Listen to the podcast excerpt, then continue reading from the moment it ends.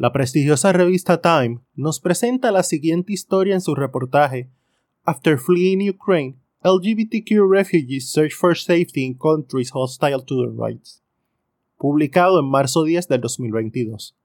Vitali, nombre ficticio para proteger su identidad, y su esposa se levantaron el día 24 de febrero de 2022 a las 4 y media de la mañana en su casa en Odessa, con una luz particularmente brillante que iluminó una noche oscura. De repente, cuatro explosiones sacudieron su casa. Los textos frenéticos de amigos y familiares los alertaron del comienzo de la guerra entre Rusia y Ucrania. De inmediato, Recogieron todas las pertenencias que tenían en una pequeña maleta y comenzaron una ruta al oeste, hacia Moldavia.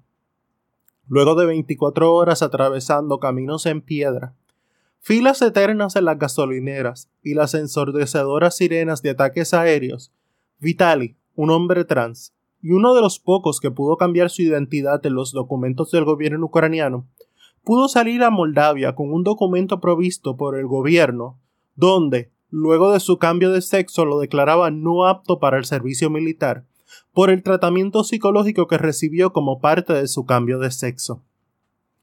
Historias como la de Vitali y muchas otras, que diariamente salen en la televisión, en radio o en internet, me movieron a presentarles este episodio especial de En la puerta del closet. Por aquellos que hoy, en su momento más doloroso, llenos de terror y de pánico, tienen que permanecer silentes, sufrir discrímenes y temer por lo más grande que tenemos, que es la vida misma.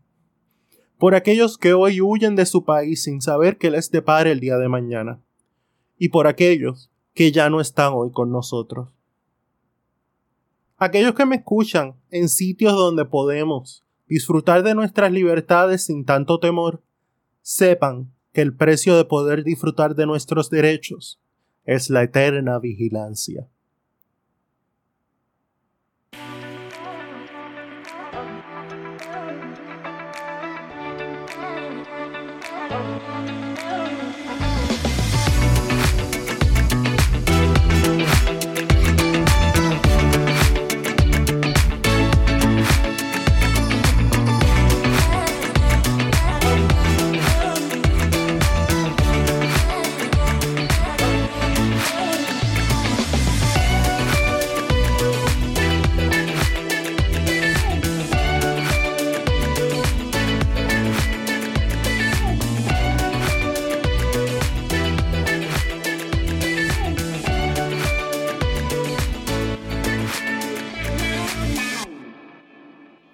Saludos y bienvenidos a La Puerta del Closet. Soy Ángel Hernández. Como pudieron escuchar, hoy comenzamos este episodio de una forma diferente.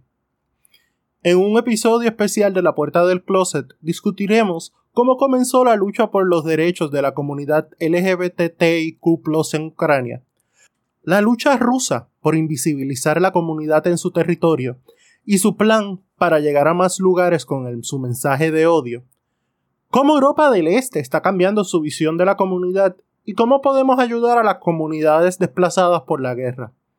En nuestra página de Facebook, La Puerta del Closet, voy a poner unos videos que van a ayudar a entender los conflictos pasados y actuales. Porque no quiero entrar de lleno en estos temas porque nos podemos demorar mucho tiempo explicando y vamos a perder la esencia de lo que queremos discutir en el día de hoy, que es cómo las comunidades han sido afectadas por la guerra. Pero como pequeño resumen, quiero explicarles que la Ucrania y la Federación Rusa que conocemos hoy son dos países formados por la disolución de la Unión Soviética. Específicamente, Ucrania se separó de la Unión Soviética el 24 de agosto de 1991. Y aunque hubo una separación física entre Ucrania y la Unión Soviética y lo que conocemos hoy como la Federación Rusa, no ha habido una separación de pensamientos entre la mayoría de la población, donde ha habido y se ha quedado un pensamiento soviético. Esto es debido a los roles de la Iglesia Ortodoxa Ucraniana y la Iglesia Greco-Católica Ucraniana. Sus líderes han dicho públicamente que las personas que apoyan la comunidad LGBTIQ serán maldecidas y que la homosexualidad es un pecado y un crimen igualado al asesinato. Durante el gobierno de Leonid Kravchuk en 1999, el presidente indicó que la homosexualidad es causada por enfermedades mentales, aunque la misma ya había sido eliminada del Manual Diagnóstico y Estadístico de los Trastornos Mentales en el 1974. Y adicionalmente mencionó que la homosexualidad venía por la influencia de las películas extranjeras que se exhibían en Ucrania. En 2003, un grupo de atacantes interrumpieron el primer intento de parada gay en Ucrania, con insultos y pancartas. El insulto, comparar a los homosexuales con hamsters. En 2008, diferentes grupos de iglesias cristianas le solicitaron al gobierno que interviniera para evitar la celebración del Día Internacional en contra de la homofobia. El gobierno accedió. La primera parada respaldada por el gobierno en cuanto a presencia policíaca para evitar enfrentamientos fue en 2013. 50 personas marcharon bajo la protección de 1.500 policías. Aún así, fueron atacados y gritados por parte de los sectores en contra de la homosexualidad. Las paradas Pride que se han hecho hasta ahora se han caracterizado por ser siempre protegidas por los policías ante los constantes ataques de las personas que están en contra de la comunidad. Y han habido arrestos de personas que están en contra de la comunidad que han tratado de atacar a los policías y atacar a los protestantes durante estas paradas. Además de en Kiev, las paradas de orgullo se han llevado en Odessa, Kharkiv y Zaporizhzhia. No sé si lo dije bien, es un nombre bien difícil en ucraniano. En 2021, por primera vez, algunos de los políticos del partido Servant of the People, partido del presidente Zelensky, participaron en la parada de Kiev. Ahora bien, según los reportes de ILGA Europe, una organización independiente, internacional, no gubernamental, que une a 600 organizaciones de 54 países en Europa y Asia Central, los crímenes de odio en Ucrania en 2020 continuaban siendo severos, caracterizándose por ser ataques físicos y virtuales, ya que utilizaban aplicaciones como Telegram para poder brindar información de miembros de la comunidad LGBTIQ y acosarlos telefónicamente y físicamente en algunos de los casos. Una encuesta encontró que 80% de los estudiantes LGBT no se sentían seguros en su escuela y 87% se sentían excluidos. Como parte de la encuesta, 40% de los estudiantes dijeron que en el mes anterior no habían asistido a la escuela porque tenían miedo de su seguridad. A pesar de esto, el presidente Volodymyr Zelensky estaba preparando el camino para legalizar las uniones del mismo sexo y comenzar un proceso de equidad para la comunidad LGBTIQ. Esto es cónsono con los intentos de pasados gobiernos de occidentalizar Ucrania para su eventual entrada en la Unión Europea y en la Organización del Tratado del Atlántico Norte, OTAN. Según un estudio de Strategist que mide el índice de occidentalización en los países postsoviéticos, Ucrania obtuvo una puntuación de 59% de 100 en el 2020, una subida de 5 puntos desde el 2018. El estudio indica que las organizaciones de derechos humanos internacionales que se encuentran en Ucrania lo colocan como un país que tiene diferentes libertades y derechos humanos superiores a otros países. Sin embargo, encuentran problemas con la expresión de dichos derechos, por lo cual lo colocan en una ubicación de sobrepromedio.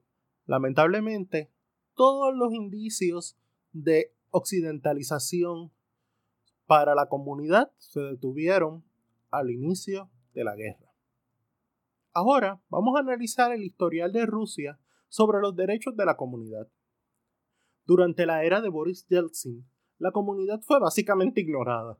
No hubo ningún avance que se pueda considerar significativo, salvo la legalización de actos homosexuales en 1993. Aunque se continuaba arrestando a miembros de la comunidad por este delito, y no liberando a los que habían cometido el delito anteriormente. Ya en 2003, durante el primer mandato del presidente Putin, Valery Kulikov, general del ejército, dio un atisbo de la opinión que tenía el gobierno ruso en aquel momento sobre la comunidad LGBT y cuplos.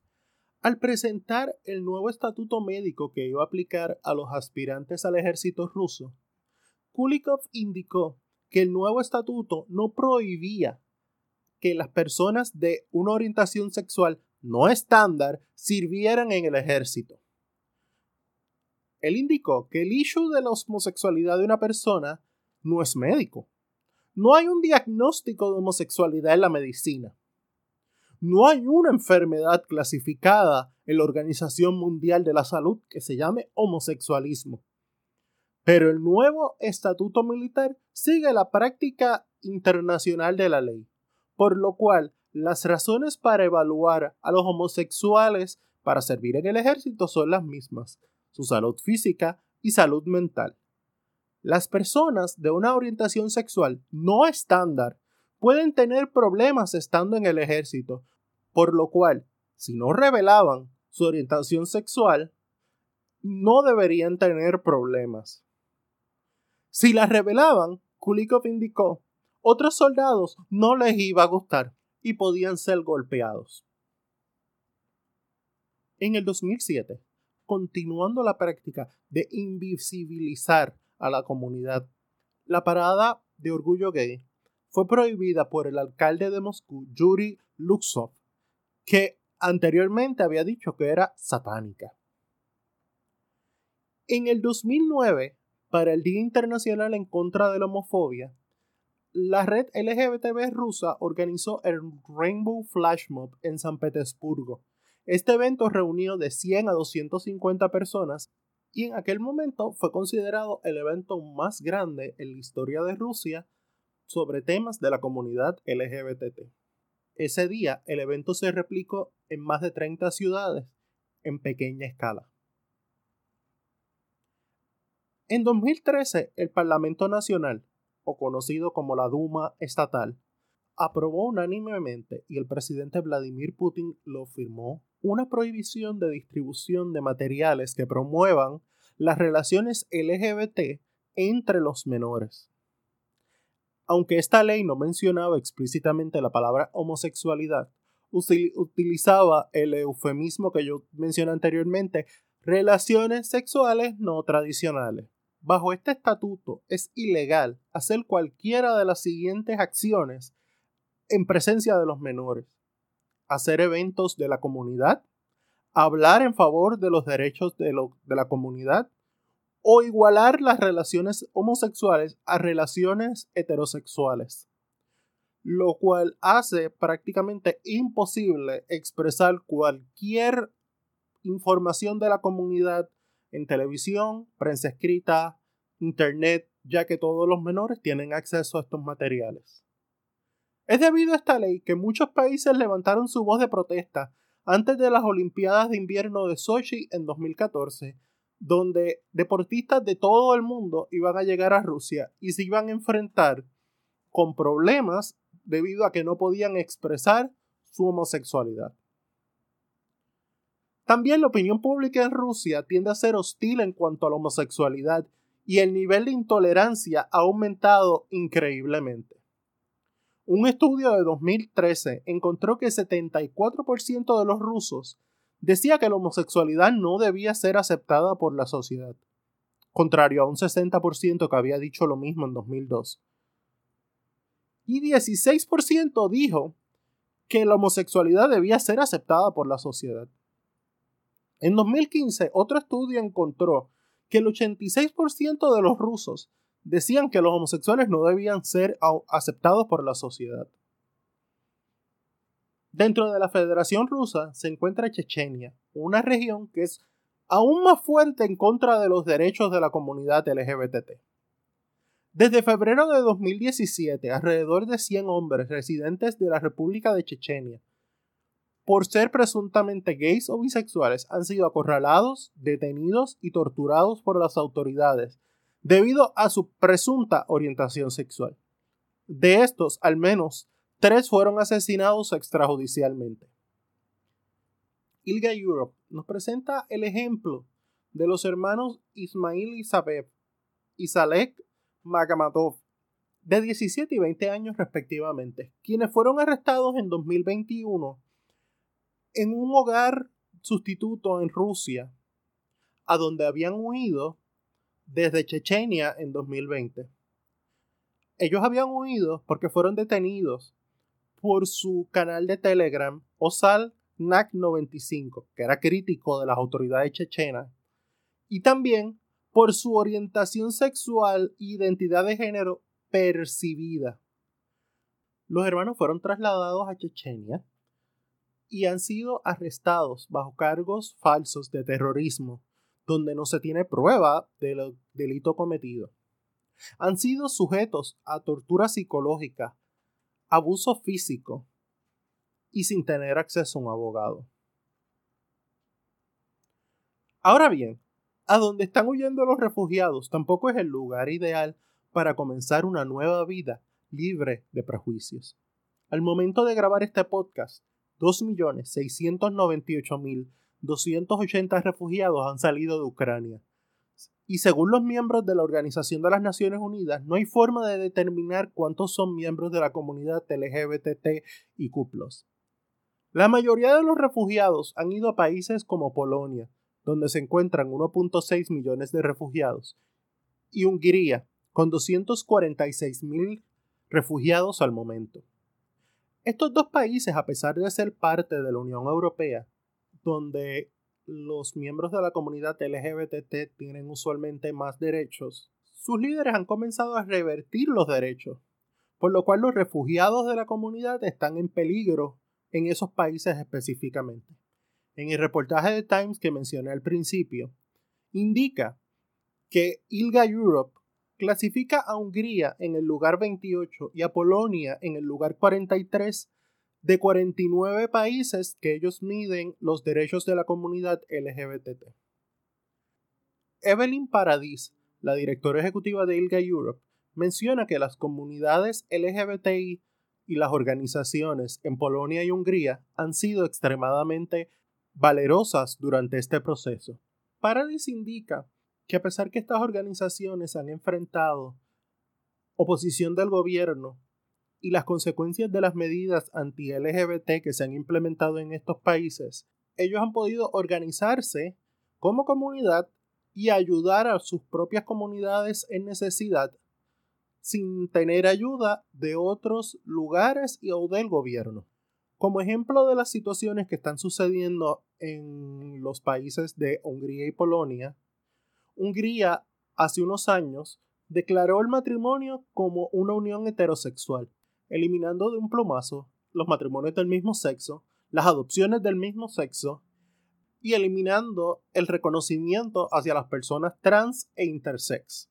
En febrero de este año, un juez de Hungría determinó en una sentencia judicial que un artículo periodístico comparando un grupo de lesbianas con pedófilos no dañaba su reputación, de acuerdo a Human Rights Watch. En Polonia, el matrimonio del mismo sexo y la adopción también son ilegal. Y adicionalmente, 100 municipios alrededor de Polonia han declarado resoluciones declarando sus áreas libres de con la comunidad LGBT, levantando protestas y críticas de la Unión Europea. Sin embargo, no todo el tiempo fue así. William E. Jones, en su trabajo The Fall Communism as in Gay Pornography, un cortometraje producido en 1998, que además de mostrar cómo, luego de la caída de la Unión Soviética, se usaba como parte de la iconografía de videos gay en ese momento, símbolos soviéticos, nos muestra que países como Rusia, Bulgaria, Eslovaquia y la República Checa al haber la disolución de la Unión Soviética, comenzaron a florecer como productores de pornografía a nivel mundial. Esto se debe a que el costo de hacer pornografía en países de Europa del Este era un décimo de lo que era en Estados Unidos en ese momento.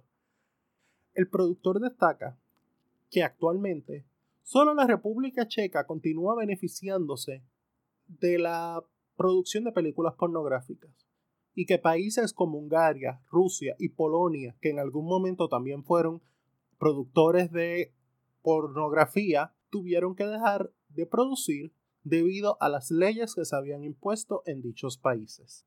Jones también nos indica que compañías como Bellamy y Lucas Entertainment, que actualmente son referentes en el mundo pornográfico gay, fueron fundados en la República Checa luego del comunismo.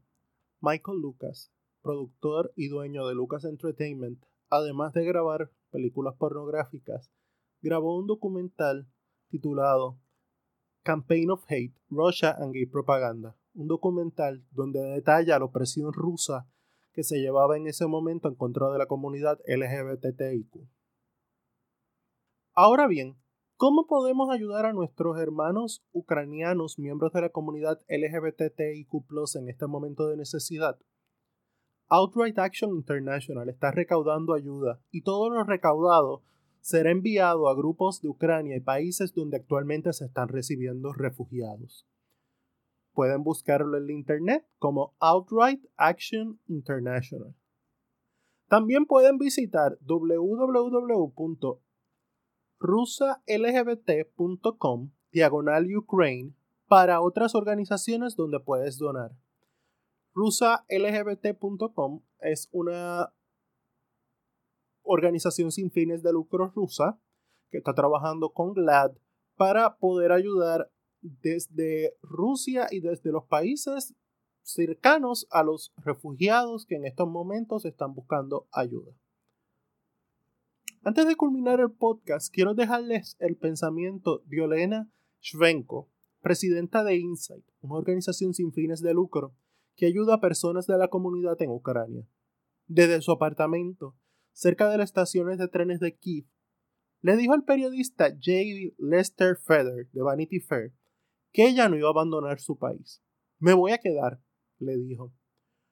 Cuando él le preguntó por qué ella no había hecho un plan para escapar de Kiev de este caer en manos rusas, ella contestó, porque alguien se tiene que quedar.